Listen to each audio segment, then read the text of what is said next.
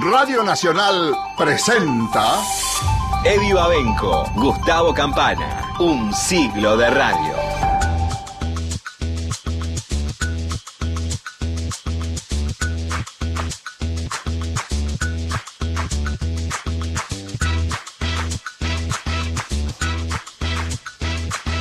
6 de la tarde, 3 minutos, bienvenidos a un siglo de radio en AM870, en Nacional, un nuevo encuentro para repasar durante dos horas lo mejor de la historia de la radio en la Argentina. Nos volvemos a encontrar después de, bueno, una cantidad preciosa de festejos que anuncian el inicio de un camino de celebraciones eh, en estos 100 años de la radio. Eso fue el 27 de agosto en el Coliseo. Ustedes el domingo pasado pudieron volver a escuchar en este mismo horario lo que sucedió eh, en, la celebración misma, ¿no? Ahí en el arranque de este, de este festejo tan lindo para todos nosotros de los 100 años de la radio. Y a partir de ahora vamos a seguir también recorriendo algunos de los momentos históricos y conversando también con algunos de nuestros queridos compañeros. Hablando de queridos compañeros, está Matías Arreceigor en los controles, está el querido Pato Schulze también en la producción y el maestro de ceremonias de este programa, Gustavo Campana, ¿cómo le va?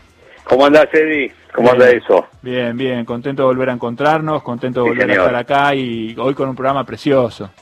Sí, porque además está muy bien lo que planteaste. Eh, en el Coliseo arrancó un año de, festejos. Se hizo lo que se pudo en función de, la pandemia, los protocolos, eh, y creo que se cumplió muy bien con esa representación vía Zoom que generó que de alguna manera todos los trabajadores del pasado, del presente, estén allí muy bien representados.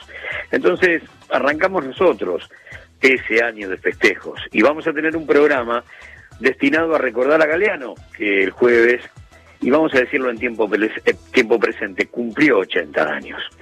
Y lo vamos a hacer a través de tres notas que son, yo creo, emblemáticas, y ahora te cuento por qué, y es, por supuesto, un, dato que salta de lo personal, que tiene que ver con presencias en Radio Nacional.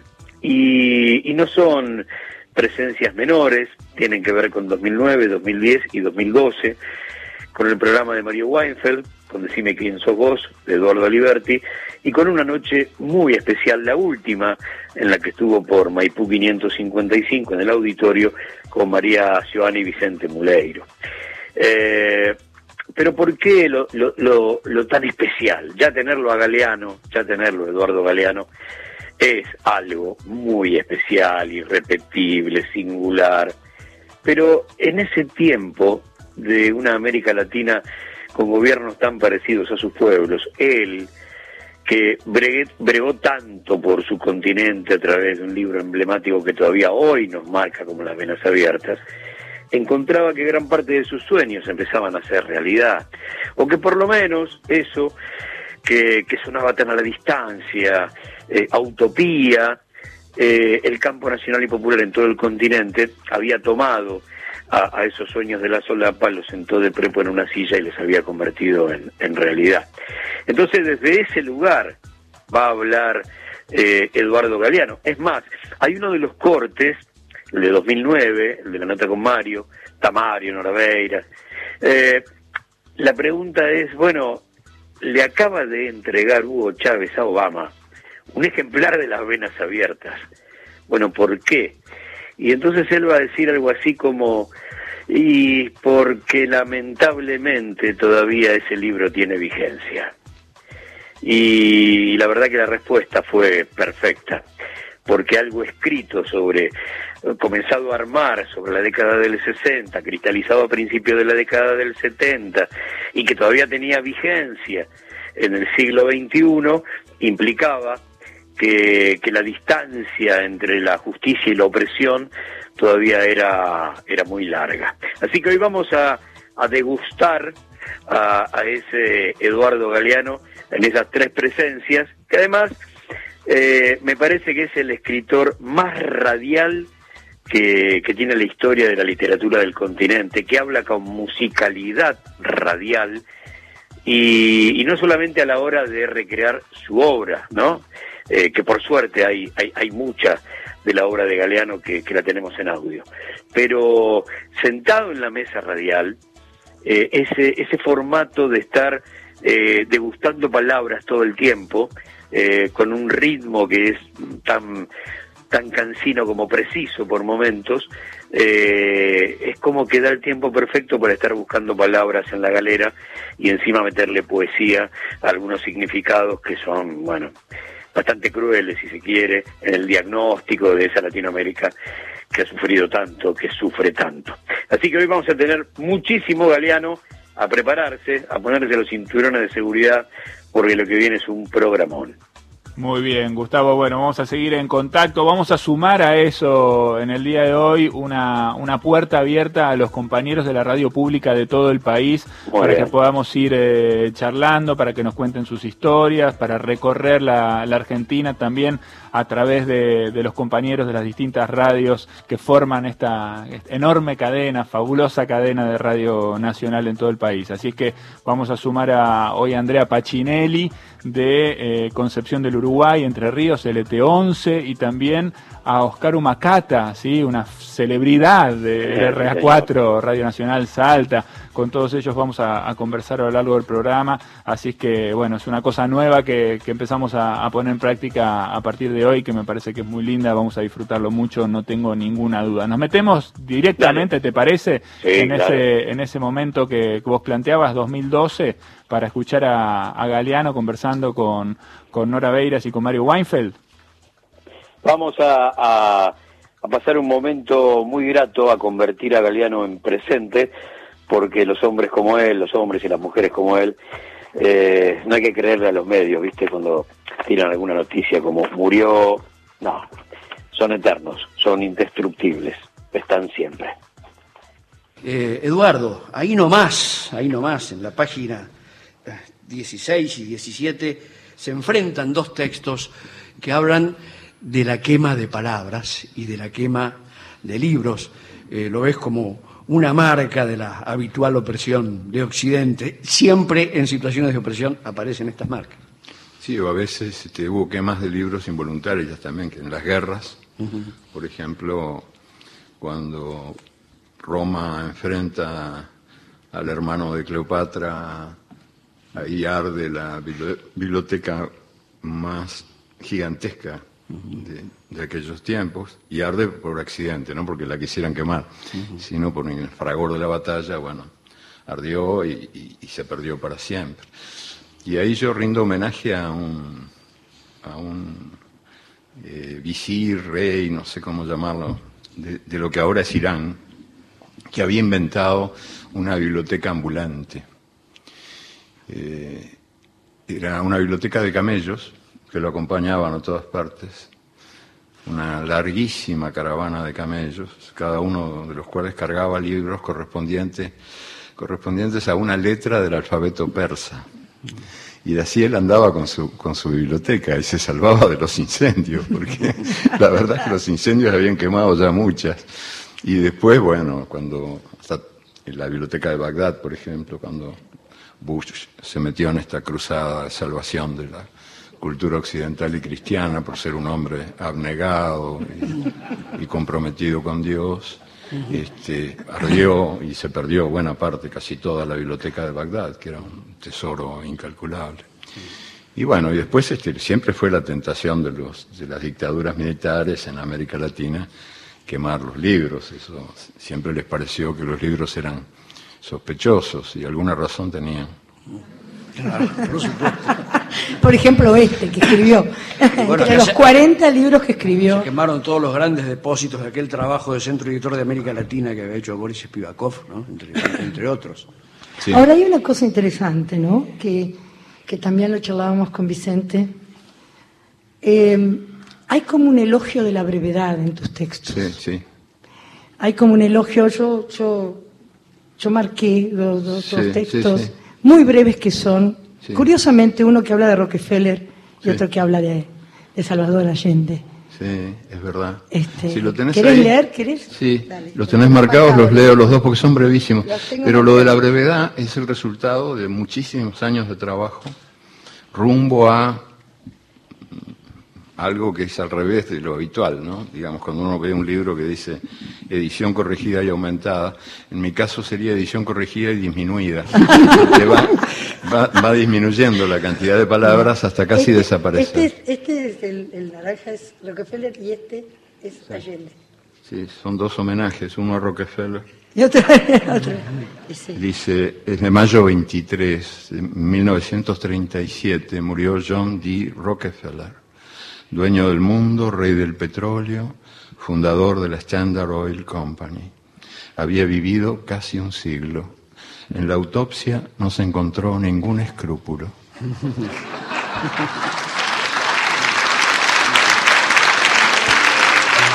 Estaba pensando en esto que escribiste sobre Kirchner a propósito del fuego, ¿no? Esto del fuego que, que va a ser difícil que se apague.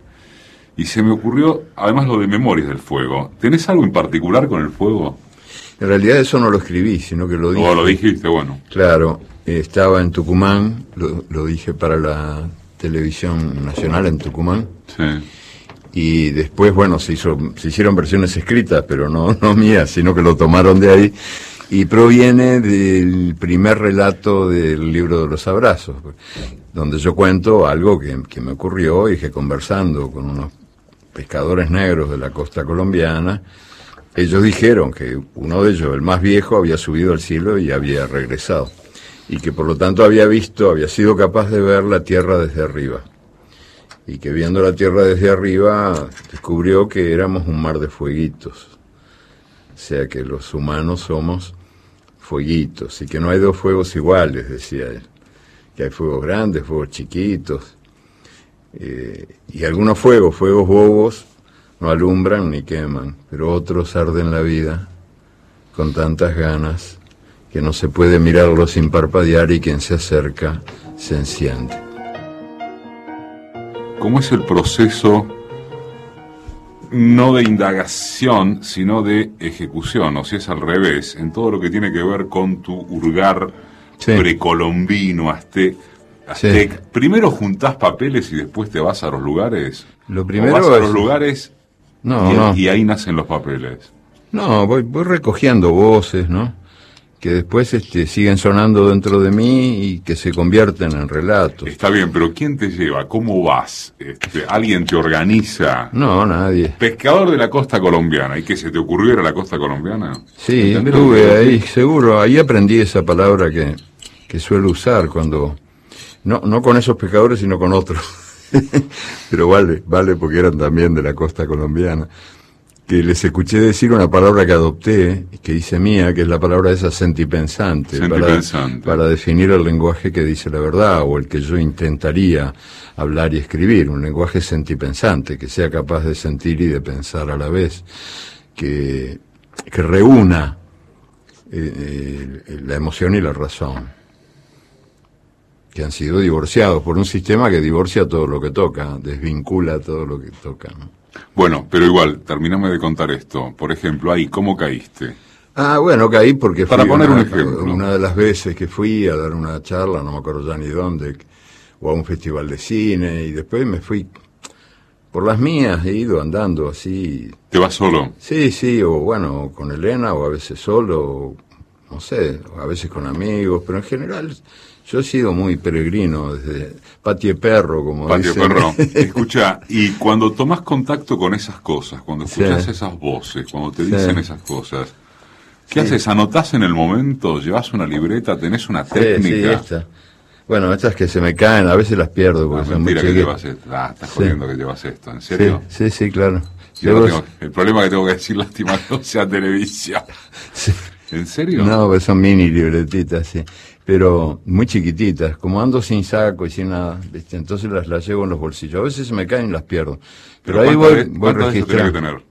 No, tengo, eh, ya he gastado eh, muchas, muchas. Ahí anoto algunas cosas que, que me parece que vale la pena, digamos, retener, porque el problema es como, es como los médanos, que a veces se los lleva el viento, ¿no? ¿Cuánto es esto? Esto debe ser dos, dos centímetros, dos por dos. Sí, sí, o menos, no sé. Y Son muy chiquitas. ¿Y después te entendés la letra? Sí, sí. Sí, sí, yo me entiendo, sí. me entiendo yo solo, creo. Por ejemplo, acá qué dice. A ver, déjame- déjame ver. Para poner el ejemplo. Ah, no, de una nieta mía que tiene tres años y que el otro día preguntó, ¿ves, papá, mamá, ¿se acuerdan cuando yo era bebé y ustedes me hicieron? Anoto cosas así, mucho del, mundo de los niños, que, que es un mundo mágico todavía, ¿no? Antes de que se hagan adultos como nosotros, así medio bobos. Gente curiosa. Soledad, de cinco años, hija de Juanita Fernández. ¿Por qué los perros no comen postre? Vera, de seis años, hija de Elsa Villagra. ¿Dónde duerme la noche? ¿Duerme aquí, abajo de la cama? Luis, de siete años, hijo de Francisca Bermúdez. ¿Se enojará Dios si no creo en Él? Ay, yo no sé cómo decírselo. Marcos, de nueve años, hijo de Silvia Aguad. Si Dios se hizo solo, ¿cómo pudo hacerse la espalda? Carlitos, de cuarenta años, hijo de María Escalione. Mamá, ¿a qué edad me sacaste la teta?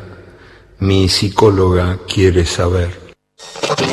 Momentos inolvidables de un medio que cambió la historia para siempre. Un siglo de radio. Eddie Babenco, Gustavo Campana. Por Nacional.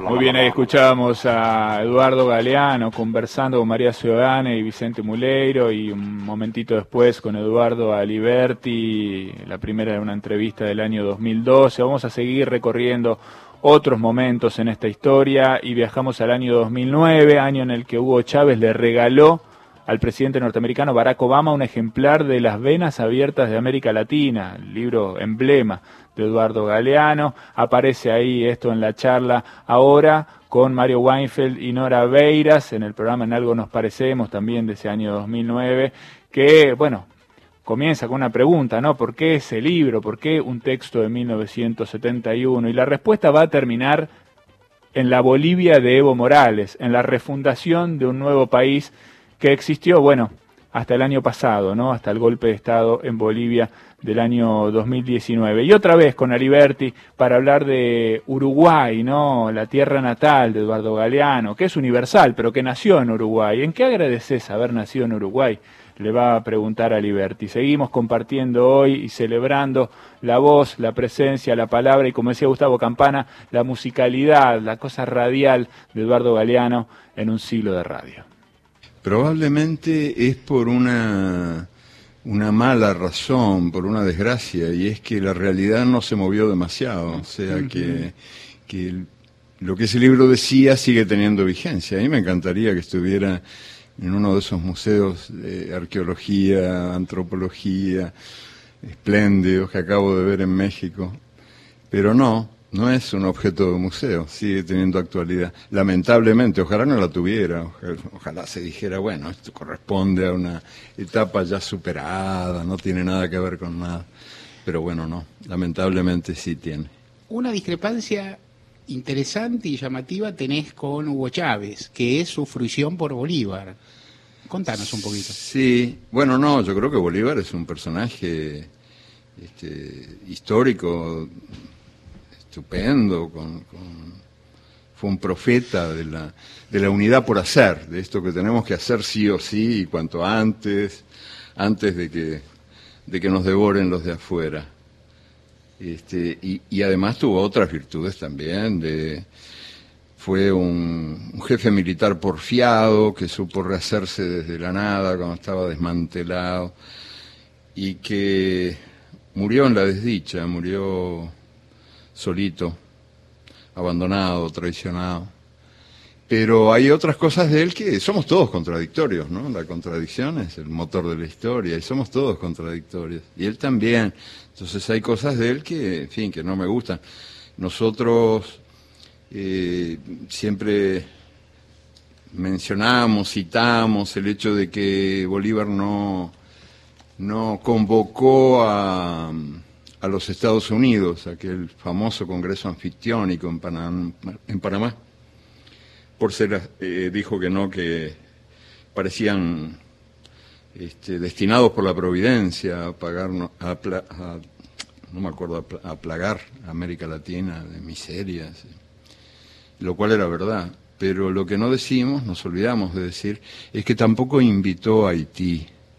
Y ese era un acto de ingratitud, porque Bolívar Haití le debía todo. Si no hubiera sido por Petión, él llega a Haití sin nada, sin barcos, sin hombres, sin municiones. Y son los negros haitianos los que le proporcionan todo eso. Con una sola condición, que liberara a los esclavos, que era una idea que a Bolívar no se le había ocurrido. Él era un señorito de la oligarquía del cacao y no se le había ocurrido esto de liberar a los esclavos. Y bueno, ese tipo de cosas yo creo que son también parte de, de esa persona contradictoria que fue Simón Bolívar, como contradictorios somos Marito, vos y yo. Galeano, usted hace ilusión, bueno, le- que le encantaría, le hubiese encantado que las venas abiertas sea un objeto de arqueología, ¿no? Sí. Y en las venas abiertas, todo lo que fue la expoliación del oro en el Alto Perú, en Bolivia, en Potosí, es, es una de, de las de los capítulos más, quizás más conmovedores o más demoledores de cómo, cómo fue la conquista de América Latina. Oro no, oro había muy poco en Bolivia. Fue la plata, Eh, la plata, del perdón, la plata, la plata, me, me fui a sí. México, la plata. Ahora, eh, ahora en Bolivia asumió Evo Morales, ahora va, ya hace un tiempo como presidente. ¿Esto marca un, un cambio, algo que, cómo ve, cómo analiza el liderazgo de Evo Morales y las, las oposiciones que está teniendo Evo Morales en Sí, es lógico, ¿no? Que tenga oposiciones. Y por hablar de Bolívar, alguna, otra cosa que no me gustó. Pobre Bolívar, lo estamos atacando, lo que menos quería yo que ocurriera. Pero no, fue un hombre de su tiempo y de su clase, ¿no? Entonces, este, él hizo la primera constitución de Bolivia. Bolivia se llamaba Bolívar, República Bolívar, en homenaje a él. Y él bordó con primor esa constitución que recogía lo mejor de las constituciones del mundo. Una constitución maravillosa, la primera constitución de Bolivia. Tenía un único defecto y era que excluía de la ciudadanía, los borraba del mapa, al- al 97% de la población. Era una constitución hecha para el 3%. Pero si no fuera por ese detalle era perfecta. Las excluía a ustedes, las mujeres, ya, la mitad, bueno. Y excluía a todos los que no sabían leer y escribir correctamente la lengua castellana, en un país como Bolivia, donde nadie, salvo los doctores, vampiros de indios, eran los que sabían escribir y leer correctamente la lengua castellana.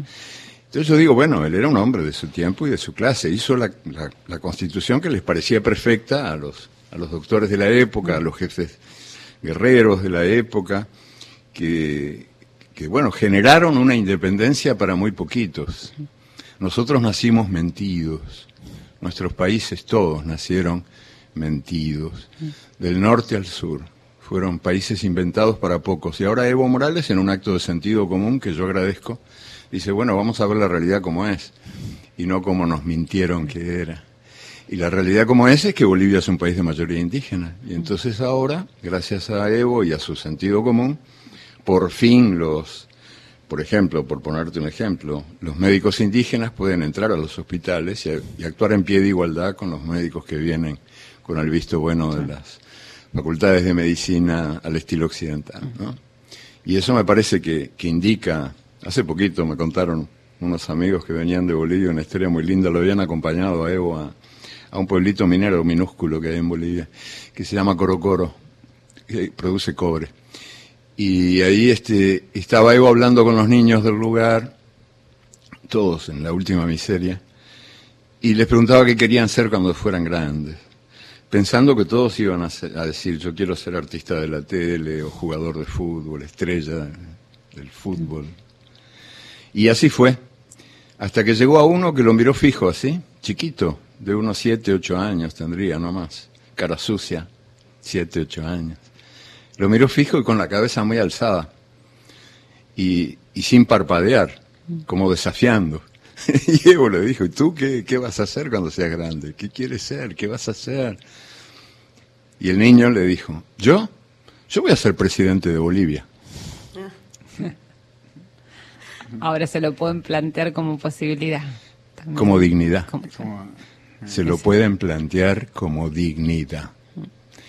Y en un acto de sentido común que además es tan digno de elogio por otros motivos, y no solo porque es de sentido común, Bolivia está volviendo a ser Bolivia, o siendo Bolivia por primera vez, a partir de su derecho a la dignidad.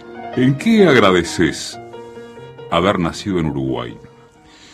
Mira, eh, y en Montevideo, además, sí, y vivir ahí, es una ciudad que elijo, no, creo que no estamos condenados a vivir en la ciudad donde nacemos, salvo que el destino, en fin, por razones a veces de trabajo, de, qué sé yo, de líos, te obliguen, pero yo no estoy obligado a vivir ahí. A vos nadie te preguntó dónde querías nacer, ni siquiera te preguntan si querés nacer. y bueno, y nacés en un lugar o en otro. Pero yo tuve la suerte de nacer ahí y es una ciudad caminable y respirable. Se puede respirar y se puede caminar. Caminar es importantísimo para mí porque me, yo me, me echo a andar ahí al borde del agua, de eso que llamamos mar, pero que en realidad es río-mar, tiene una mezcla, y camino horas, a veces me voy al centro caminando. Este, y eso me ahorra una fortuna en psicoanálisis, desde el punto de vista económico es excelente. Y después lo de respirar, que desde que era chico yo, que, que la maestra me decía, respira, Eduardito, que es muy importante. Y en las grandes ciudades se hace difícil respirar, y Montevideo no tiene ninguna contaminación, entonces, nada, son dos cosas importantes. Y después la gente es cordial, la gente Sí, es cordial, es agradable. La bacana que se te murió el perro hace no mucho, ¿no? Sí, Morgan. Morgan, sí. Se me murió hace ya un, Él paseaba con vos por la un rampa. año y medio, dos. Sí, sí, paseábamos juntos, caminábamos juntos. Y además, este, yo escribía con él, al costado. Y, y era un perro grande, un setter de estos. Pero además, un setter mestizo, que era medio tarzán, así, mucho más fuerte que los setter musculosos. Y él echaba a mi lado y yo, me, viste, empiezo a escribir y, y- y a trabajar en lo que estoy haciendo y me voy del mundo y me olvido. Y puedo pasar 10 horas ahí enganchado a la silla. Y él, con su gran pata, me golpeaba el muslo o el brazo y me decía, vamos, vamos a caminar un rato, no, no, no podemos seguir así. Tenemos que hablarlo maduramente, te faltaba que te diga. Claro, totalmente. Y ahí nos íbamos a caminar. sí. Galeano es autor de varios libros traducidos a más de 20 lenguas y de una profusa obra periodística. En dos ocasiones fue premiado por Casa de las Américas. Vos sos consciente de que es muy difícil imaginarte enojado a vos. No, pero no creas, me enojo, sí. ¿Te enojas? Sí, sí, me enojo. Lo que pasa es que... ¿Con qué te enojas? ¿Con, con cosas cotidianas o con cosas macroestructurales de las injusticias de la vida? Mira, lamentablemente... Creo que nunca hablaste de eso, por eso Supongo que a vos también te pasará y a todos nos pasa, que a veces uno se enoja por bobadas. Y es un desperdicio, porque hay que guardar el enojo, la capacidad de enojarse, la capacidad de indignación, te diría, que sería eh, la mejor forma de expresión del enojo, ¿no?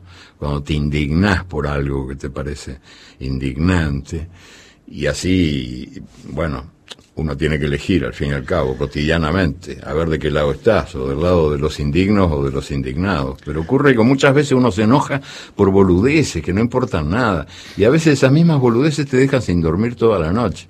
Es muy difícil separar la paja del grano. Digo, con la razón sí podés, pero resulta que hay algo dentro de uno que lo empuja a la bobería. ¡Aire! Un recorrido por la historia de la radio. 100 años de programas, sonidos, entrevistas. Un siglo de radio. Con Eddie Babenco y Gustavo Campana.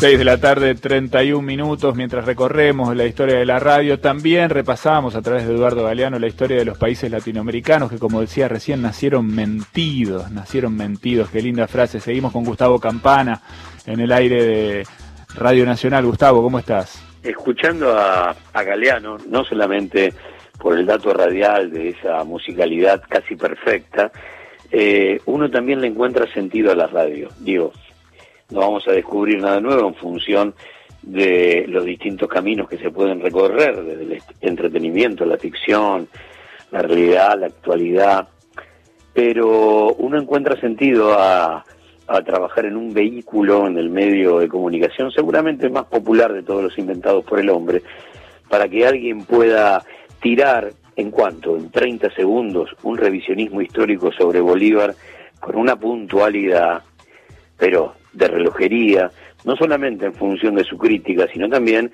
en función de ese prisma que siempre tenemos que tener para hablar de, de cualquiera, por ejemplo, del siglo XIX en contexto. Y entonces la crítica en pleno siglo XXI también tiene que ver con ese tamiz que tendrá como resultado, bueno, fue un tipo de su tiempo y también hay que entenderlo por ese lado. Pero la forma en que habla de la Bolivia, de Evo, a mí me llevó en, un, en, una parte donde él habla de la nación plurinacional, eh, al 9 de julio de 1816, a Tucumán y a la batalla que da Belgrano primero por lo del reinado inca, que finalmente no se da, pero después por algo que generalmente hemos olvidado, y es que gracias a él la declaración de la independencia parte en tres idiomas, porque solamente iba a ser impresa en castellano, así como Bolívar armó la, constitución boliviana, solamente se puede hablar castellano.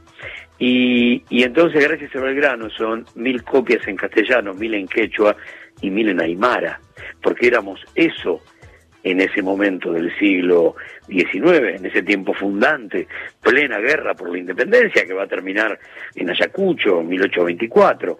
Por lo tanto, eh, esa, esa lectura de Belgrano, que es perfecta, eh, es una lectura imperfecta en el prisma de, de Bolívar. Pero eh, qué interesante este, ponernos de pie frente a la radio. Hemos dicho más de una vez, Eddie, mientras haya palabra, habrá radio, porque es algo así como la prueba de vida más importante de que la humanidad todavía está sobre la Tierra y aparece Galeano, que es uno de los representantes más importantes de cómo transmitirla.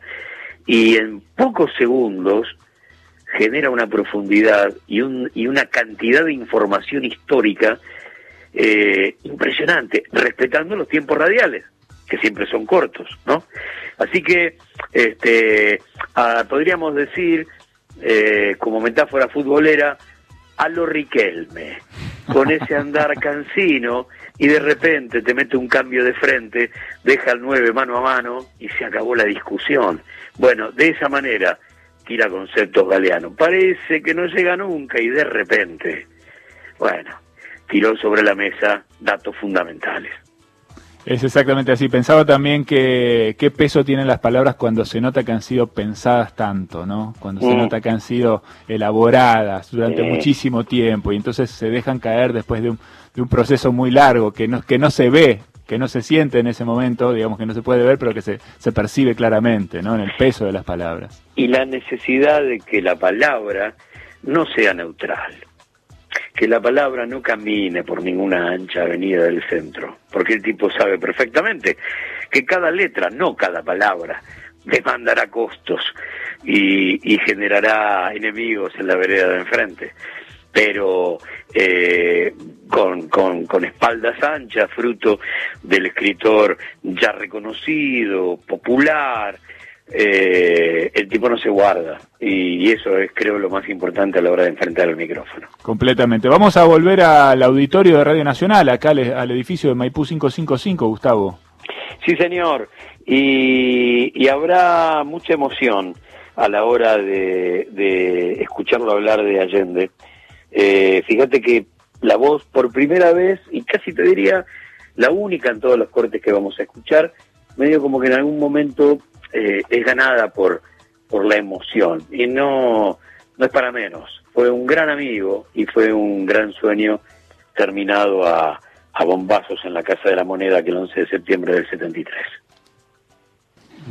Es un homenaje a Salvador Allende, que aparte de ser todo lo que fue, era mi amigo. Septiembre 4, te doy mi palabra. En el año 1970 Salvador Allende ganó las elecciones y se consagró presidente de Chile. Y dijo, voy a nacionalizar el cobre. Y dijo, yo de aquí no salgo vivo. Y cumplió su palabra. En otro, en un discurso, poco después de la nacionalización del cobre, yo estaba en Chile, junto con él hice una gira, inolvidable para mí. Y en, en un discurso él dijo una frase que complementa mu- muy bien la otra, porque él dijo yo de aquí no salgo vivo refiriéndose la- al Palacio de la Moneda, Sí, sí. Palacio de Gobierno, este, que es una frase que otros muchos presidentes han dicho y van camino después del aeropuerto. o Así sea, es. Sí, no, sí. Es que, no es que yo Del- de helicóptero en nuestro caso. o del sí, o de lo que venga, ¿no? aunque sea de una Nosotros tenemos varios helicópteros. Aunque sea de una bicicleta. Unos forzados y, este- y voluntarios. Este dijo, yo de aquí no salgo vivo Exacto. y cumplió. Y cumplió absolutamente. Sí, y eso se complementa con otra frase que yo le escuché y que no sé si se publicó alguna vez, pero yo se la escuché decirla en un discurso de aquellos días de la nacionalización, cuando él dijo, vale la pena morir por aquellas cosas sin las cuales no vale la pena vivir. Mm. Qué frase, ¿no? Qué frase, qué frase, qué frase. Y uno se encuentra con leyendo Los hijos de los días con frases y con palabras. Por ejemplo, apareció una palabra que hace mucho que no, no sé si, la- si no la leí por primera vez en tu libro, escucharla había escuchado, Hermoso, mi abuela la escuché. que es ñaupa, ñaupa. que es, bueno, eh, del tiempo ñaupa, creo que inclusive hay un tema folclórico. Pero Que- quechua, es una palabra quechua. Quechua. acá la Pero nombras en otro sentido. Significa antes y también significa después. Significa pasado y significa futuro. En ese sentido te lo preguntaba, porque Sí. para mí hasta tu libro Sí. solo significaba pasado. Sí. Me parece que lo utilizás de una manera Sí. que implica una apertura. ¿no? Claro. A ver, Sí, es este, mis, mis amigos de habla quechua fueron los que me, me dijeron de ese doble significado, que no, no es un homenaje a, ¿cómo te diría? Al, sentido cíclico del tiempo que se repite sin cesar. Ellos no lo creen así para nada. Pero ellos sí creen que hay voces del pasado que hablan al futuro y voces del futuro que presienten pasado y viceversa, y que los tiempos se mezclan y que por lo tanto este, el tiempo del ñaupa puede ser el tiempo que pasó hace mucho, remotamente mucho, o el tiempo que vendrá. Y siempre, a mí siempre me, me interesó mucho el tema del tiempo y el tema del tiempo en las culturas indígenas este, de las Américas, ¿no? que, que- en las que siempre ocupa un lugar importantísimo, el tiempo y el sentido del tiempo. Y eso vale la pena recuperarlo ahora que es obligatorio el vértigo de la vida de los urbanoides. Y por cierto, que el libro empieza con un homenaje a un argentino de Salta, al fundador de la dinastía de los Dávalos, Claro. fundador de una dinastía de músicos y poetas, que fue el primero que tuvo un forte, un fora bigotes en, en el norte argentino. Y entonces andaba él en aquel auto a un ritmo que las tortugas tenían que sentarse a esperarlo, ¿no? Y se le acerca un gaucho y le dice, pero don Dávalos, a este paso no va a llegar nunca. Y él le contesta, yo no viajo por llegar, viajo por ir. claro que era. Ay, ay.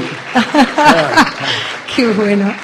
¿sentís un choque ahí en los tiempos, en el tiempo que se nos impone de Occidente y el tiempo indo, indo precolombino, digamos? Sí, bueno, yo creo que, viste, todas las culturas tienen al- algo de lo cual se puede aprender para, para ampliar tu visión del mundo y para relativizar algunas cosas que nos parecen a veces veredictos del destino, ¿no? Y que en realidad no son, porque la realidad cambia y cambia según según quien la vive y según quien la ve.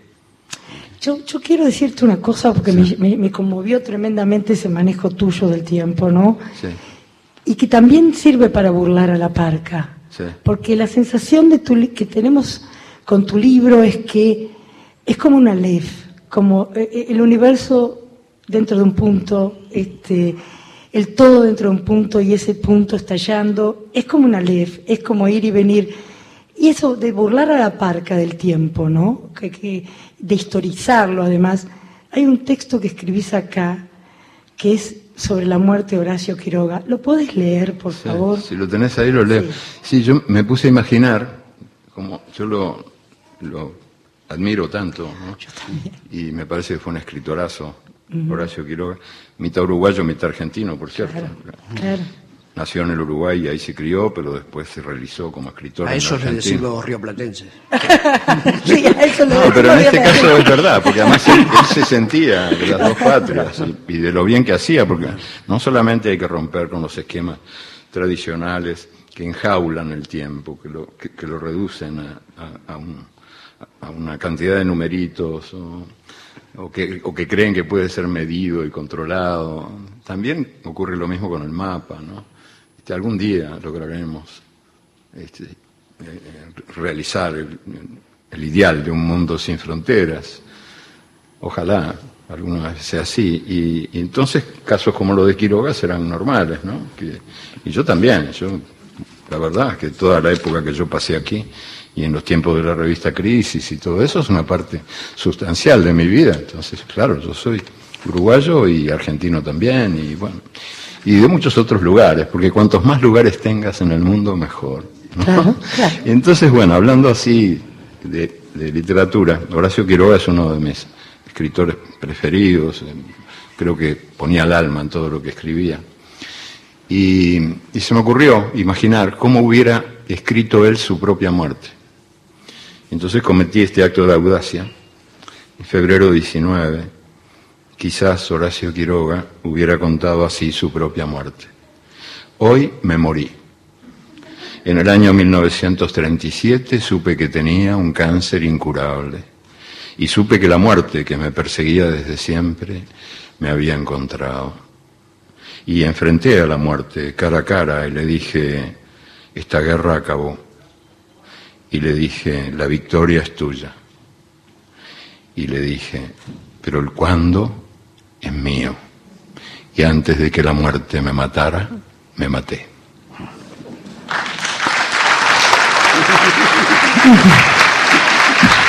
Qué texto, ¿no? Sí.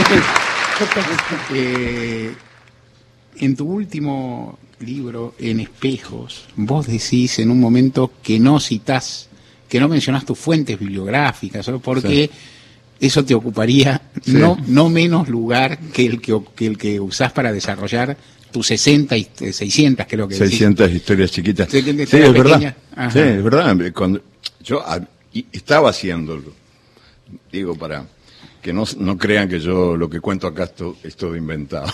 no es nada inventado. La realidad es prodigiosa. Es una señora muy loca, yo no tengo la culpa. Entonces digo, vamos a poner las fuentes como lo hice en Memoria del Fuego, pero acá eran mucho más. Mucho más. Claro. Entonces digo, pero va- va a haber más páginas de fuentes que de, que de libro.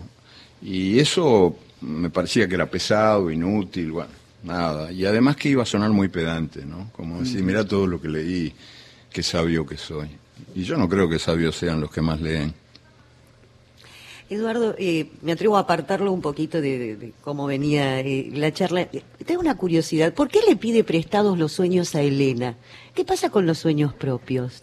que son de una mediocridad inconfesable. Yo sueño siempre, tengo dos tipos de sueños, que pierdo un avión o que discuto con un funcionario y que no entiendo el formulario que tengo que llenar. ¿A vos te parece que eso es digno de ser contado? Que yo te puedo decir, mirá lo que soñé anoche, que perdí el avión. No.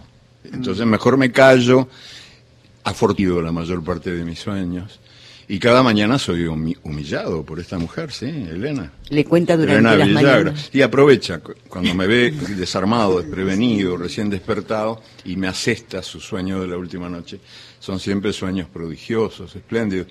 Y yo, glup, trago saliva y digo, qué lástima que no me acordé, no me acuerdo bien de lo que soñé, porque anoche soñé un sueño maravilloso, pero como no me acuerdo no te lo puedo contar. Es la única defensa que tengo. bueno, está bien. ¿Elena funciona también como crítica? O sea, cuando usted termina un nuevo libro, ¿ella lo lee o...? No, lo, sí, sí, es una crítica implacable, este, despiadada, y yo se lo agradezco mucho porque es, eh, es lo que en, en- en lengua inglesa se llama editing, ¿no? Este, que en, castellano no, nosotros, para nosotros la palabra editor es el que publica algo, el que lo edita es el que lo publica.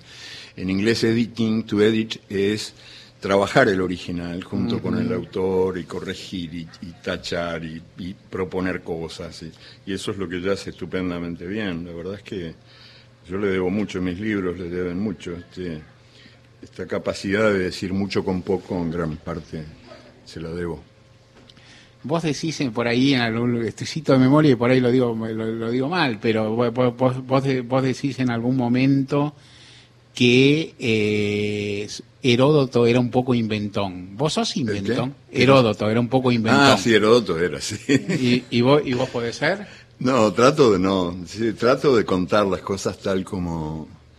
La realidad es tan prodigiosa que no necesita ser, este, como te diría, perfumada. Ese consejo lo dio algún poeta francés. No perfumar la rosa, decía el poeta. Y yo creo también que no hay que perfumar la rosa. Si la rosa se perfuma sola, ¿para qué uno le va a agregar palabras a la rosa? Y lo mismo pasa con las historias que cuento, como, como son historias que de veras ocurrieron. Trato de no, de no palabrearlas y de dejarlas que resplandezcan en toda su luz original, así, desnudas, ¿no? sin ropas. Las dos carátulas, el Teatro de la Humanidad, presenta. A vos te llamamos Winca por ser cristiana. La Frontera, de David Cureses. Y la Bárbara los crió como si fueran sus propios hijos, mira. Con la actuación de Beatriz Taibo y un elenco de primeros actores. Pero ella, doña Teodora, mi mamá, ¿cómo era? ¿Linda como yo? Producción y dirección Nora Massi. Domingo, 22.30, por Nacional, la radio pública. Desde La Quiaca a Ushuaia y desde la cordillera al mar. Radio Nacional. La radio pública tiene, tiene llegada. Ahora, Nacional, en todo el país.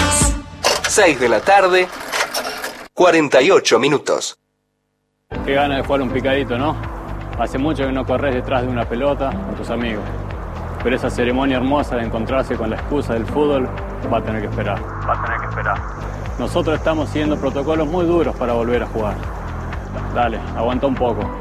Pronto el fútbol va a volver con todo. Pronto el fútbol va a volver con todo. Soy Gabriel Arias, jugador de fútbol.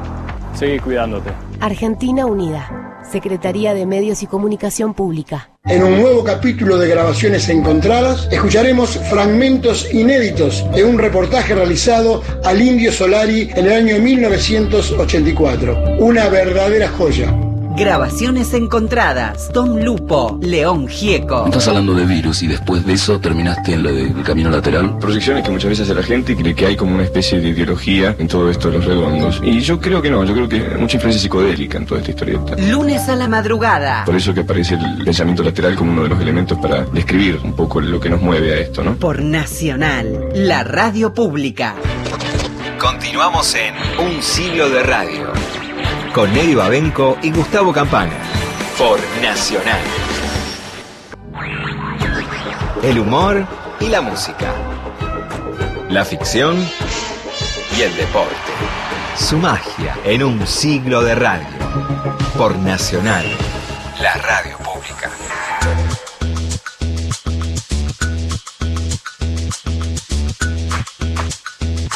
7 de la tarde, 3 minutos, arrancamos esta segunda hora de un siglo de radio y seguimos recorriendo la palabra de Eduardo Galeano en Radio Nacional. Seguimos también con nuestro compañero Gustavo Campana. Gustavo.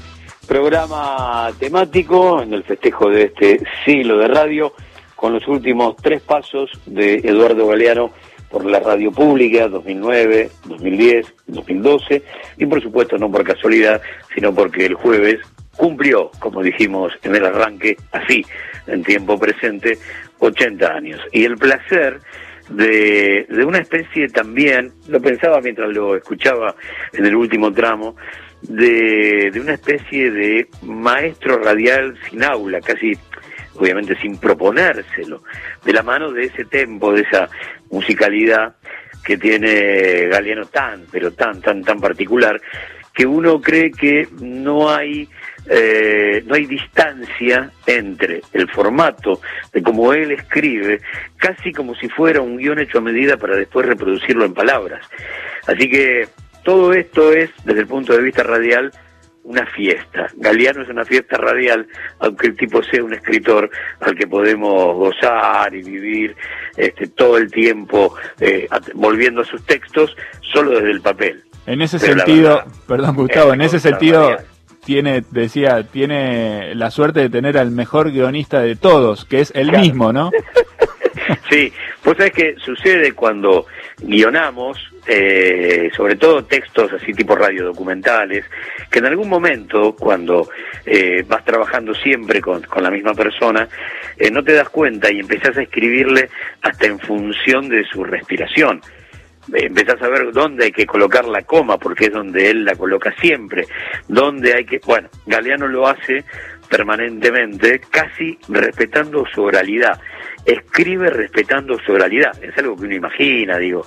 No, no, no, no nunca escuché a, a, Galeano plantear que eso era así, pero la verdad eh, da toda la sensación de que él es un guionista a medida de su palabra. Muy bien, esa capacidad para atrapar los momentos. Hay, hay algo que tiene que ver con, bueno, con también transcribir cosas de, del mundo real, ¿no? Porque muchas de las cosas que él pone en papel son en realidad, parten en realidad de conversaciones, vienen del mundo del oral, ¿no? Y entonces tal vez tenga que ver, la traducción tenga que ver con eso, ¿no? La forma en la que la traduce, que lo traduce tenga que ver con, con eso. Vamos a, a volver a a convocar entonces a, a Galeano y a, su palabra otra vez, ¿no? Conversando con María Ciudadane y Vicente Muleiro, con Mario Weinfeld, eh, de distintos asuntos que tienen que ver con la historia latinoamericana, ¿no? Y además siempre citar, bueno, lo hemos dicho tantas veces, pero bueno, un día de semana cualquiera, esto era abril 2012, me refiero a, a Ciudadane Muleiro junto con, con Galeano, el hombre viene a, presentar su último libro a la feria, y, lo que es la fiesta de Maipú 555. 200 personas, uno supone un poco más por ahí, eh, para escuchar a Galeano y lo tenés ahí eh, a, a, a, nada, a un metro de distancia, saliste del laburo y dijiste, uy, ah, cierto que estaba Galeano hoy en, en Radio Nacional y fuiste parte de esa fiesta, eh, esas cosas que tiene el auditorio de la radio, ¿no? La posibilidad de, de, tanto duende dando vuelta como siempre planteamos. Muy bien, vamos entonces, seguimos recorriendo la palabra de Eduardo Galeano hoy en un siglo de radio. El tema de la historia me parece que va y viene en ese continuum infinito, es como el tiempo, el tiempo que pasa y se queda, todo el tiempo, todo el tiempo, ¿no? Sí, sí. Trabajando la historia, digamos, yendo hacia arriba y hacia abajo y hacia un costado y hacia otro, eh, ¿Sentís un criterio de progreso de la historia o de repeticiones, de avance optimista hacia un futuro o no? Y es muy difícil de decir eso, porque además sería imposible hacer un balance, ¿no? Habría claro. que ver dónde, cuándo, de qué hablamos, en fin. Y yo soy, desconfío mucho de ese tipo de ejercicios, ¿verdad? Porque lo enjaulan al tiempo. Claro. Al tiempo hay que dejarlo que huele y que nos sorprenda, además porque si no caemos en el vicio característico de algunos intelectuales, incluso de la izquierda, que se enojaban con, con la historia cuando la historia no se les parecía, ¿no? El problema con la realidad es que no me merece.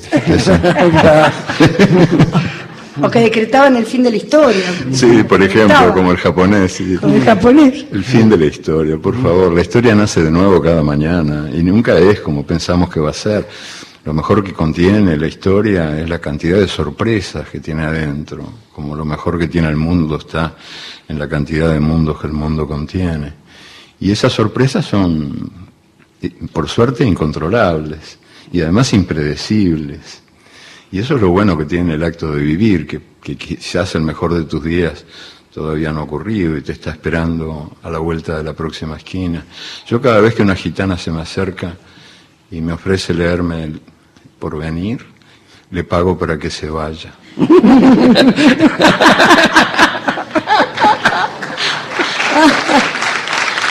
Ahora que hablaste de indignación, te iba a preguntar por cómo canalizás algunas. En una sí. nota que te hicieron hace tres años o cosa por el estilo, bueno, no importa cuándo, sí. contás algo muy fuerte, no me acuerdo dónde, arriba de un camión destartalado con una señora con una beba. Un ah, bebé. sí, en el Alto Paraná fue ¿Cómo fue eso? Eso fue terrible. Sí, eso fue hace ya muchos años. Yo hice una, anduve un tiempo por el Alto Paraná, este, al principio trabajando para los paraguayos, para registrar la, la invasión brasileña a través de la frontera paraguaya que por cierto el primer foco de la invasión brasileña, que fue la invasión de la soja también, uh -huh. iban penetrando junto con la soja, campesinos desamparados, muertos de hambre, pero hacían el trabajo para los terratenientes que esta- estaban en escritorios de aire acondicionado en San Pablo y los enviaban a esto como avanzada y se iban apoderando de pedazos del, del Paraguay, ¿no? Y, y ahí me ocurrieron una- unas cuantas cosas, estuve, yo no me acuerdo, pero como un par de meses ahí andando la selva. Y, una de las cosas que me pasó fue esa que cuento, en un camión, eh, nos movíamos en camiones, yo trepaba los camiones que iban para un lado, para el otro, tratando de, bueno, de, de vivir esa experiencia, ¿no? Junto con, con- con esta gente que eran instrumentos nomás, pobrecitos. Y entonces en el, camión yo me, trepo como puedo, yo iba este, eh, de pie, eh, parado, agarrado un caño que había para no caerme, porque imagínate entre los árboles, en aquellas selvas muy tupidas, este, andaba a los barquinazos del camión. Y, y sentada, eh, junto a mí, pegada, ella sentada, yo parado, venía una mujer de cara muy sufrida, cara de alguien que ha vivido sin domingos, con un bebé en brazos.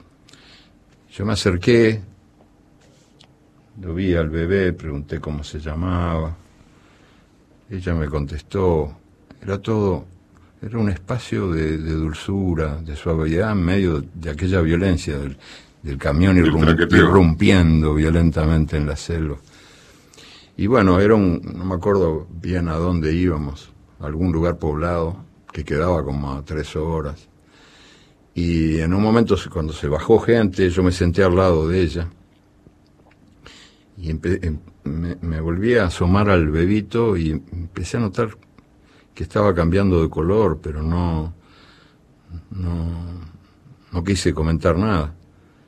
Y en ese, en ese trayecto de tres horas el bebé, el bebé se había muerto, porque no había médico ni ningún tipo de atención médica en el remoto lugar donde esa pobre mujer vivía. Entonces en el, en el tránsito hacia algo parecido a un centro de salud, algo parecido, se le murió. Y bueno, yo le ayudé a bajar. No sabía qué hacer ella con aquel muerto. Y vos tampoco. Y yo tampoco. Yo tampoco. ¿Cómo canalizaste esa indignación después? No, bueno, se me dieron varias situaciones así, ¿no? Cuando andás por ahí y te encontrás con esas cosas. Y nada, este, esas son furias, digamos, se convierten en furias justas. Son las que me gusta tener, para sentirme de veras vivo. Las otras, las estupideces, yo quis- quisiera expulsarlas de mí, ¿no? Pero no siempre puedo.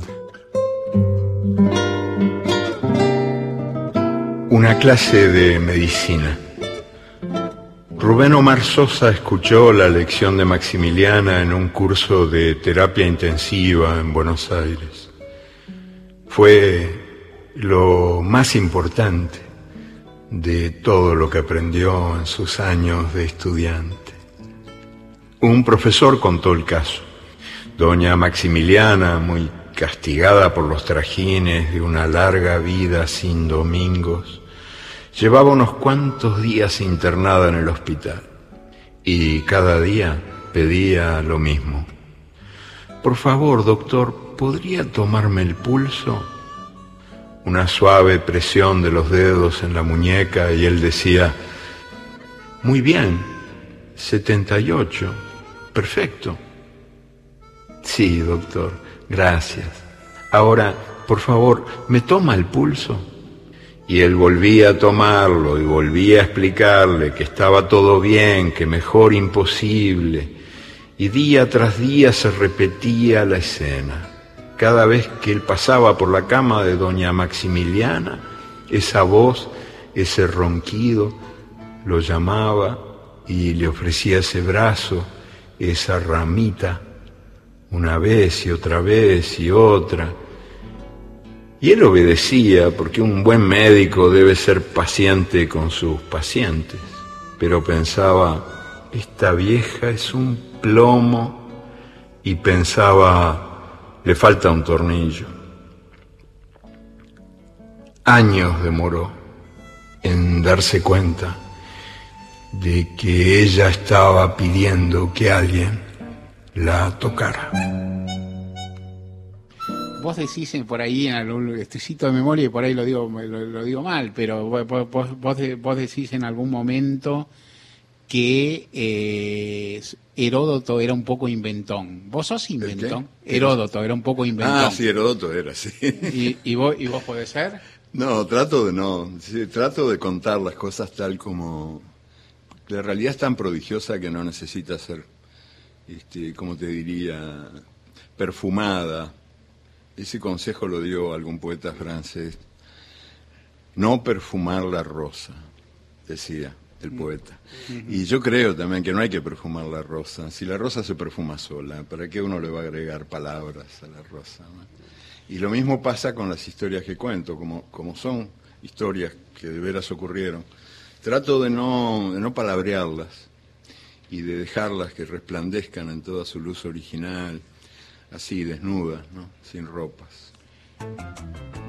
Seguimos en el piso de la radio con Eduardo Galeano.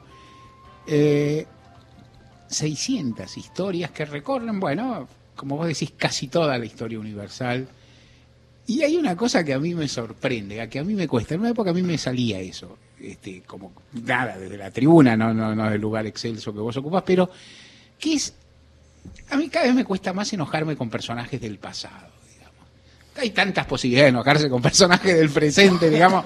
Hay tantas personas que canalizar que a mí remitir la crítica, la cosa, se me aleja, digamos. Eso, eso es una cosa clásica en la literatura de nuestra región, en la historia revisionista, de la cual yo soy por lo menos este, seguidor en algún sentido.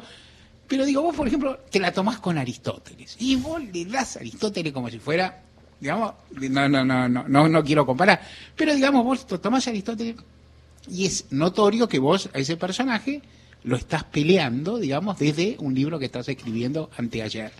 ¿Cómo te sale eso? ¿Cómo te sale? Digo, es decir, reír con, con Aristóteles, con, no sé, con, con figuras que, con, con John Locke, con. No, no, yo no, no, no. No, no la verdad tenía. es que no creo que tenga nada personal con Claro. Aristóteles, ni siquiera es hincha de Peñarol. no.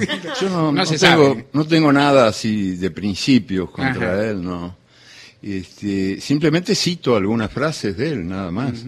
Que revemiento, en fin, era un, un tipo muy seguro de que las mujeres son débiles mentales y que solo los machos sabios como él, o sea, los que no eran esclavos, eran dignos de consideración. Y nada, yo cito lo que él decía. Es como el caso de John Locke, eh, el filósofo de la libertad. Simplemente doy a conocer cosas que, que creo que se conocen poco. Este filósofo de la libertad era accionista de la compañía negrera de la reina de Inglaterra. Tenía acciones de la Royal African Company que vendía carne negra. O sea, vendía seres humanos el filósofo de la libertad. Y, y no me parece inútil que se, que se sepa, de repente no se sabe o se sabe muy poquito, que él también era eso, ¿no? Como por lo demás este, ocurría con mucha frecuencia, durante tres siglos toda Europa vendió carne humana. Y, y ahora la tragedia del África, Europa silba y mira para otro lado. ¿Qué tenemos que ver nosotros con ellos?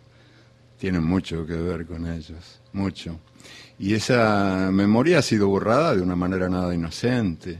Claro que hay una responsabilidad imperial en lo que ocurre en los márgenes pobres del mundo. ¿no? Entonces simplemente se trata de, no sé, de recordar cosas que es incómodo recordar, pero no a partir de ninguna inquina personal contra nadie, aunque me parece útil, por ejemplo, que se sepa que la reina Victoria era narcotraficante. Tanto hablar ahora de las drogas y de las drogas y del narcotráfico, la mayor narcotraficante del siglo XIX fue esta señora gordita, este, Victoria. Y en la enciclopedia británica no se menciona el detalle.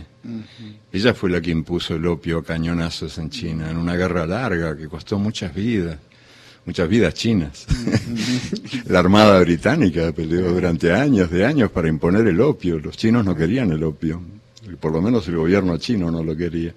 Y al final lograron, el imperio logró en nombre de la libertad de comercio convertir a China en una nación de drogadictos. Había sido una potencia, un gran país y llegó al fines del siglo XIX hecho una ruina, este, por obra y gracia de la libertad de comercio.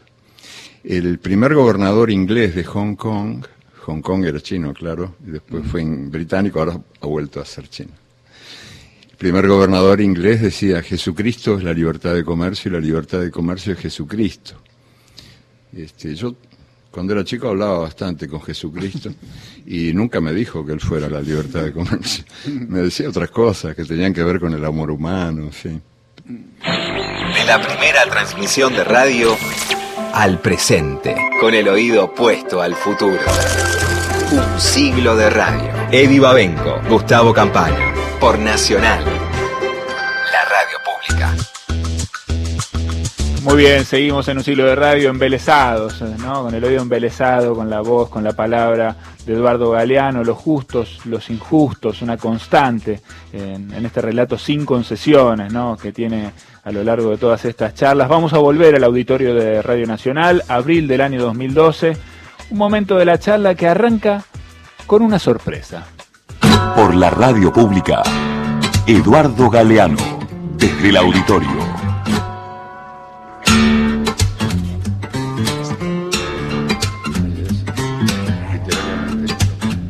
María, Vicente, un abrazo grande, me da mucho gusto saludarlos, pero también acercarle un abrazo afectuoso y de muchísimo agradecimiento a Eduardo Galeano por su presencia el domingo pasado en Bajada de Línea. Fue un lujo.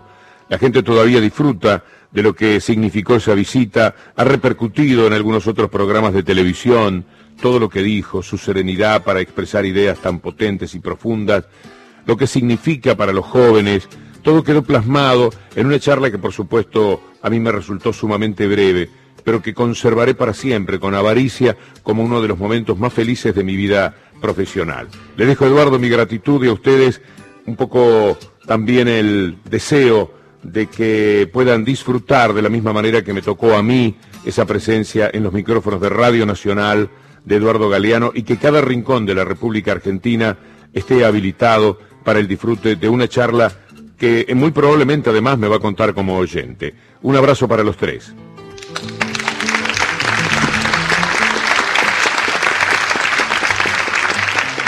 Y bueno, sí, en efecto estamos transmitiendo con las 48 emisoras que conforman la cadena de la radio pública, no solo en AM 870. ¿Querías que eh, Eduardo leyera algo? Sí. Adelante. Entonces. Por ejemplo, el 6 de julio de 1937 se fundó la Radio del Estado, o sea, la historia de esta radio en la que estamos, de la que hablamos, que luchamos para integrar, para que sea la voz de todos los argentinos. Y hay un texto tuyo del 6 de julio muy interesante. ¿Lo querés leer? Sí, no me acuerdo. De, de Phineas Barnum.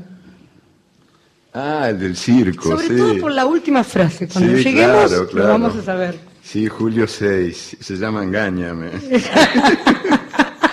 Hoy fue bautizado en 1810 en Connecticut un bebé llamado Phineas Barnum. Ya mayorcito, fundó el más famoso de los circos, el circo Barnum. El circo empezó siendo un museo de rarezas y monstruosidades donde acudían las multitudes. Se inclinaban ante una esclava ciega que tenía 161 años y había dado de mamar a George Washington.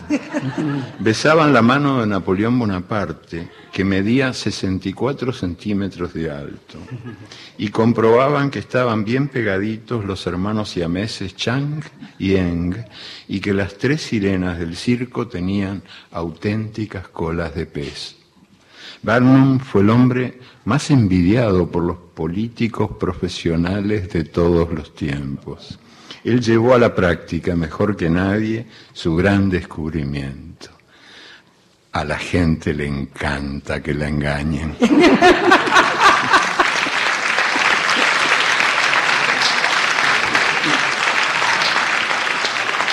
Me parece un texto delicioso, sobre todo porque la construcción de la información y de la verdad o de la, de la noticia siempre, ¿no? Eduardo tiene como una beta este, de lo que se quiere escuchar y de lo que no se quiere escuchar y de lo que se supone, ¿no? Sí, sí, y de lo que se miente. Y de también, lo que se miente, ¿no? Todos los días.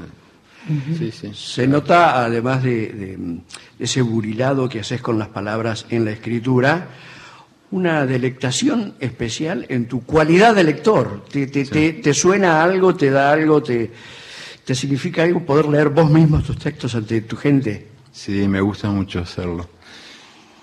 En realidad, este, yo evoco con nostalgia los tiempos en que era chico, niño chico, y, y- y la maestra nos hacía leer en voz alta. Y yo odiaba leer en voz alta.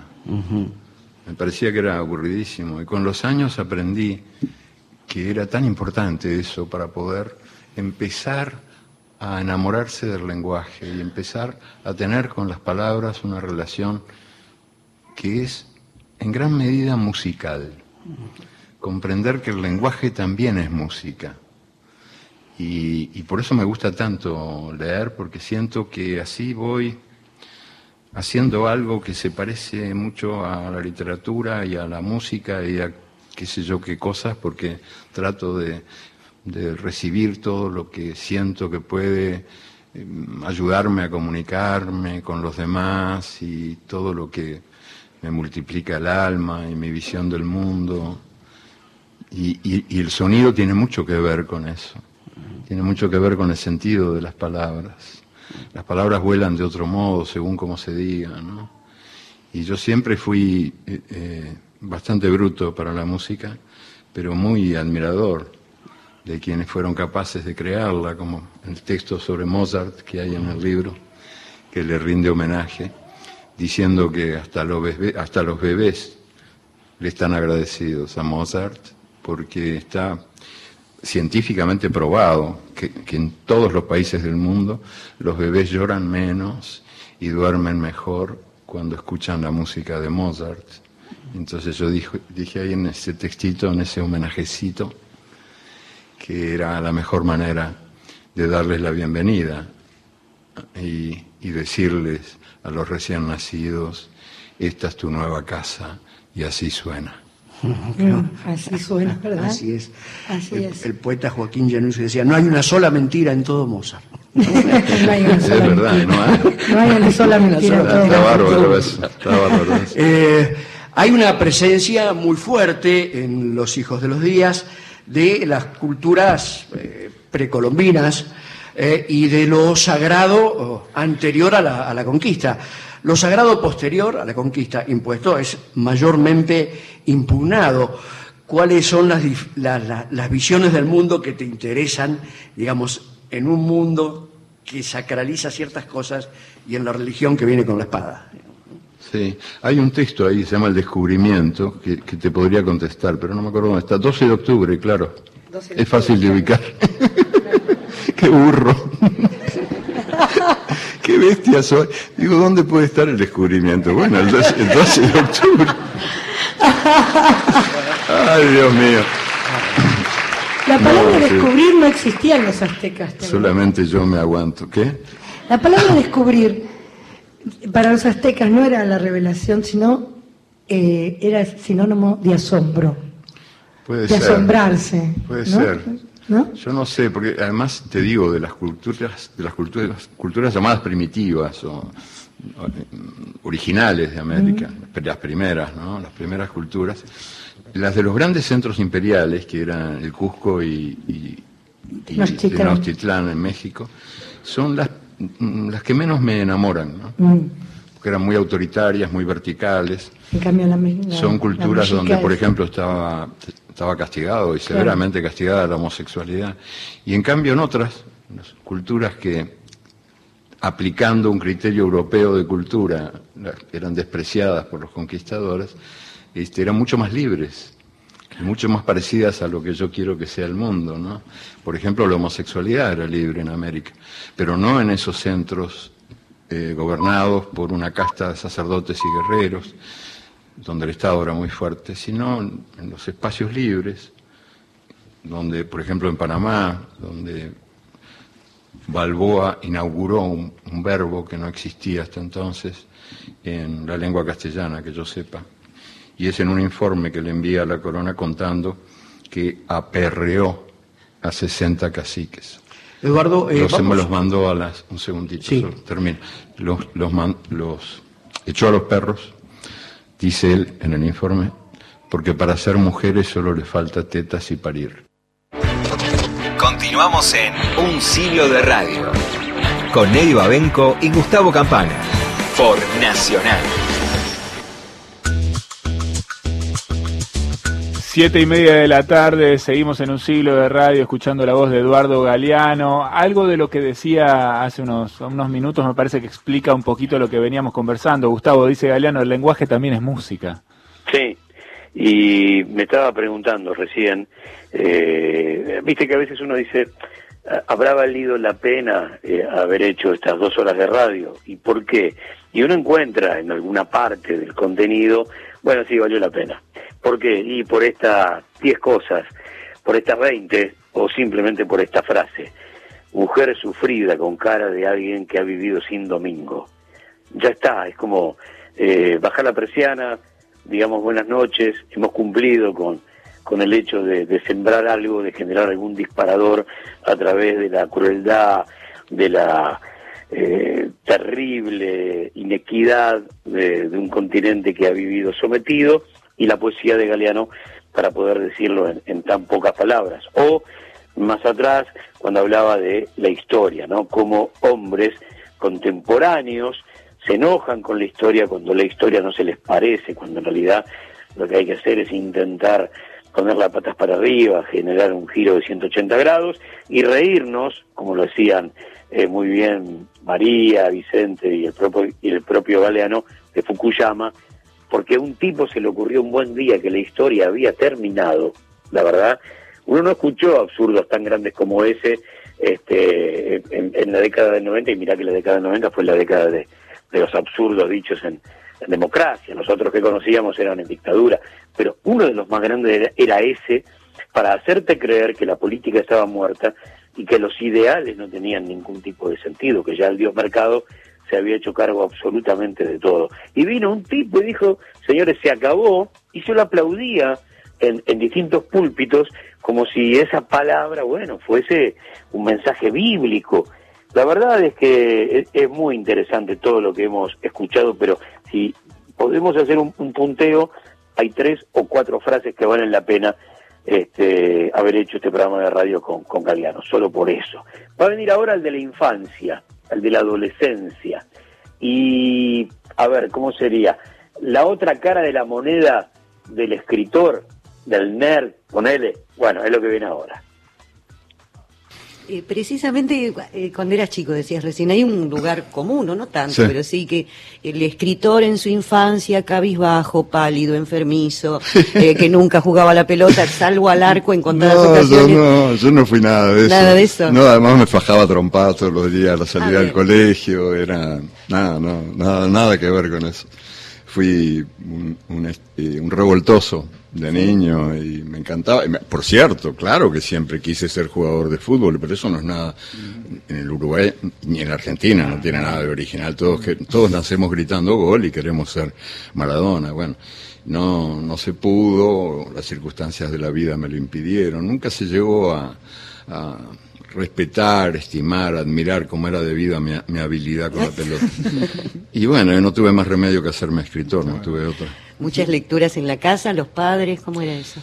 No, eh, Salgari leía yo, era el que, el que me gustaba. Julio Verne me aburría, me gustaba mucho Salgari. Y yo no era, digo, me, era despabilado en las clases y todo, pero, por ejemplo, la historia me parecía la cosa más, más aburrida del mundo. No, no quería ir a visitar el Museo de Cera, donde estaban los próceres vestidos como de fiesta.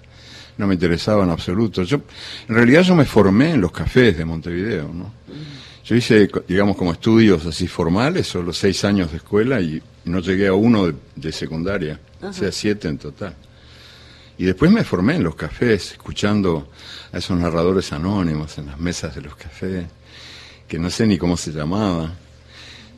Me acuerdo de uno especialmente que me, me marcó tanto, ese hombre que, que era capaz de lograr que lo que había ocurrido volviera a ocurrir. Era el arte de narrar, el arte de narrar es eso, ¿no? Si yo te cuento una historia Claro. donde hay caballos y truenos de los cascos de los caballos en el piso y vos mirás este suelo que estamos viendo ahora, que es un suelo de plástico, de mármol o de no sé qué, y aparecen las huellas de los, de los caballos que, acaban de pasar furiosos, ¿no? En un remolino de viento. Y ese hombre tenía esa capacidad narrativa, no sé quién era, tengo un recuerdo muy borroso, pero me acuerdo, por ejemplo, de una historia que él contó en una mesa del café en aquella época, lo que era el Sorocabana, que después murió, murieron casi todos los cafés que me formaron. Entonces él contó que había visto, eh, que había recorrido un campo de batalla cuando las guerras civiles en el Uruguay, 1904, por ahí. Eh, lo que era notoriamente mentira, por su edad no podía haber estado ahí, pero, pero eh, también uno va aprendiendo todo, ¿no? Va aprendiendo que el arte es una mentira que dice la verdad, que de algún modo, aunque vos estés relatando hechos que ocurrieron, de algún modo los mentís para que puedan ser ciertos. Y entonces él, él estaba recorriendo, dijo, aquella, aquella carnicería, todos los muertos ahí sembrados en la tierra y, y se encontró con un ángel, con un, con un muchacho de rarísima belleza, hermosísimo, que estaba con los brazos en cruz, muerto en el pasto. Y entonces se acercó y lo miró y vio que tenía una vincha, una vincha blanca en la frente, roja de sangre. Y, y se acercó más todavía y vio que en la, en la vincha había algo, unas palabras mal escritas, garrapateadas, que decían, por la patria y por ella. Y la bala había entrado en la palabra ella. Y entonces yo fui, fui recibiendo esas historias y diciendo, me gustaría que algún día yo fuera capaz de, de no sé, de escribir así, de, de- de contar algo como, es- como este hombre lo, lo cuenta, ¿no? Tu literatura es muy oral, invita a ser leída en voz alta. Sí, Tal vez tenga que ver con... sí, sí, a mí me gusta mucho la, la oralidad, me gusta mucho sentir que cuando leo algo escucho una voz que me lo cuenta, ¿no? Ah, Y Sí. usted también lee en voz alta, ¿no? Por- Sí, Para sí, ver sí, la sí. cadencia de sus textos. Sí, leo siempre en voz alta todo lo que escribo, porque hay una música de las palabras que es decisiva para que las palabras puedan de veras decir lo que quieren decir. Eh, eh, la literatura es un género musical. Y entonces solo leyendo en voz alta, un gran este, maestro mío también, uno de los muchos que tuve, fue un poeta español, crítico literario, José María Valverde, gran amigo, murió, ya murió hace un tiempo. Y él este decía con razón qué crimen que se ha cometido con los chicos, con los niños en la educación moderna que ya no leen en voz alta. Y era verdad eso, porque cuando yo era chiquito la maestra nos hacía leer en voz al alta. frente. Sí, que nosotros detestábamos eso. pero- Horrible. Pero era horrible. Ah. Pero él decía, con los años uno aprende. Uno aprende a valorar aquellas cosas. Qué maravilla leer en voz alta. Era la mejor manera de enseñar literatura. O de enseñar historia o lo que fuera, ¿no? Leer en voz alta. Y, y en el fondo, cuando un libro está de veras vivo, este, te, te habla, te, te cuenta, tiene voz. ¿no? Así como si te lo pones al oído, respira. Y a veces jadea, se queja, se ríe. No sé, en algún momento dijiste, dijiste la palabra instrumentos y Sí. también recorría alguna declaración que alguna vez hiciste, pero que me gustaría que profundices. Sí. Respecto de la relación con las máquinas, vos sos prehistórico con todo lo que es compu y demás, ¿no? Además de no Sí, pero ahora, ahora uso, uso, Ah, ya uso sé, todo. bueno, pero, más o menos. sí que, que eh, yo lo digo siempre, parece un chiste, pero es verdad que yo sospecho que las máquinas beben de noche cuando nadie las ve y que por eso de día hacen cosas inexplicables. Bueno. Pero eh, el hecho es que este- estos prejuicios los fui venciendo y uso computadora, yo escribo a mano, pero para ciertas etapas del trabajo me, me sirve mucho la computadora. Igual que necesitas el diario de papel, ¿no? Sí, eso sí. Yo necesito el diario de papel. Soy incapaz de leer un libro en pantalla. Completamente incapaz. Eh, y, ni siquiera el diario. A veces cuando pasa algo muy grave, bueno, recurro a internet para ver en qué va eso, pero el placer del el crujido del papel en, en las manos mientras uno desayuna Tachar. es inimitable. Y, y el- y los libros yo los escribo, los y además los, los aprieto contra el pecho cuando, cuando me dicen algo que vale la pena escuchar. Creo que están vivos los libros y, nunca puedo tener esta misma sensación ante una pantallita que me va dando la Ilíada o la Odisea. No, no, no Bueno, y lo que te iba a preguntar es por ah, esto de eh, las máquinas no, no son sonzas o no son Sí. santas y capaz que a la noche toman algo. Y como decís, Beben, beben. de o noche beben, beben. Y este, pero de última las maneja uno. Pero uno se ha convertido en instrumento de los Eh, eh, instrumentos. eso es lo que- alguna vez creo que dijiste. Sí, yo siempre dije- ¿Vos sos un instrumento de algún instrumento? No, yo no, pero sí que me defiendo, me defiendo de un sistema que todos los días me induce a hacerlo. O sea que cada día, con, con los gigantescos aparatos de, de publicidad y de mala educación, de deseducación, que el sistema universal maneja, este sistema universal que cuando yo era chico se llamaba capitalismo y ahora se llama economía de mercado, no sé cómo, tiene varios nombres artísticos, pero te, te induce a convertirte en instrumento de tus instrumentos, o sea, a que seamos máquinas de nuestras máquinas. Entonces terminás siendo manejado por tu automóvil y programado por tu computadora. En fin, y eso es lo que no me gusta ni un Todos los días peleás, sentís que peleás contra eso. Sí, de alguna manera me defiendo de eso, este, porque sigo creyendo que más vale crear que consumir, más vale crear que comprar hecho, ¿no? Vaya uno a saber cómo será el mundo más allá del año 2000. Tenemos una única certeza, si todavía estamos ahí, ya seremos gente del siglo pasado. Peor todavía, seremos gente del pasado milenio. Pero aunque no podemos adivinar el mundo que será, bien podemos imaginar el que queremos que sea.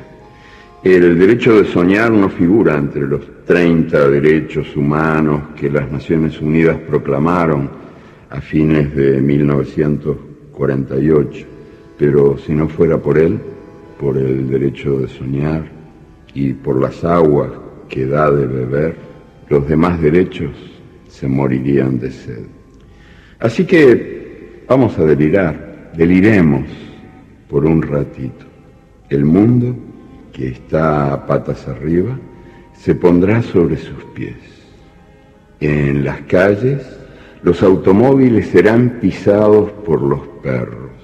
El aire estará limpio de los venenos de las máquinas y no tendrá más contaminación que la que emana de los miedos humanos y de las humanas pasiones. La gente no será manejada por el automóvil, ni será programada por la computadora, ni será comprada por el supermercado, ni será contemplada por el televisor.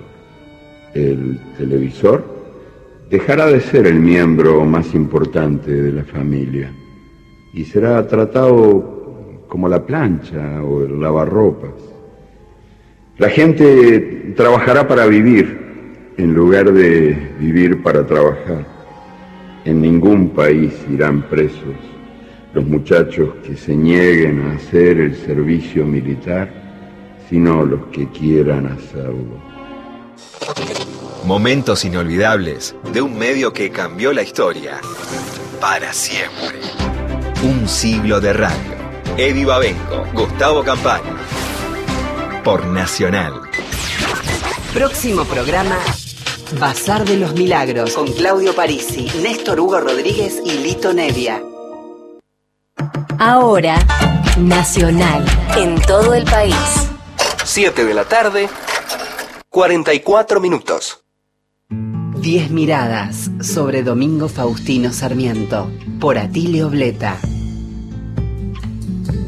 Conversamos con el doctor en historia Fabio Basserman, profesor de la Facultad de Filosofía y Letras de la Universidad de Buenos Aires, sobre el lugar de Domingo Faustino Sarmiento en la historia argentina.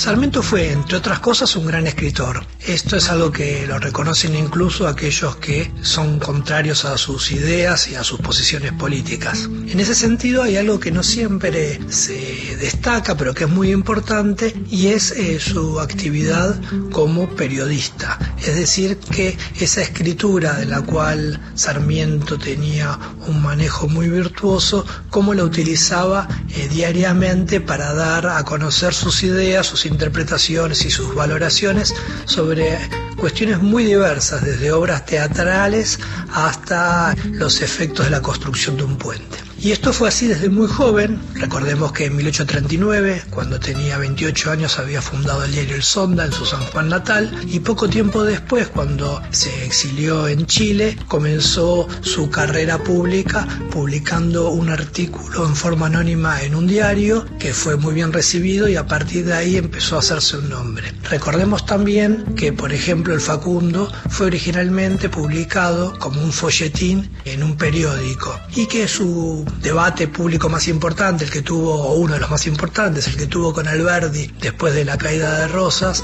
a comienzo de la década de 1850, también versaba sobre cuál debía ser el rol del periodismo en esa época tan conflictiva. Y esto es interesante porque Sarmiento no solo fue un gran periodista y un hombre que fundó varios diarios y varios periódicos, sino que también a lo largo de su obra uno puede encontrar numerosas reflexiones sobre el periodismo, sobre la importancia de la libertad de prensa, sobre sus limitaciones y sobre los problemas y los beneficios que puede traer la libertad de prensa para la sociedad. En ese sentido quería recordar hoy a Sarmiento Periodista. Diez miradas sobre Domingo Faustino Sarmiento. El humor y la música. La ficción y el deporte. Su magia en un siglo de radio. Por Nacional, la radio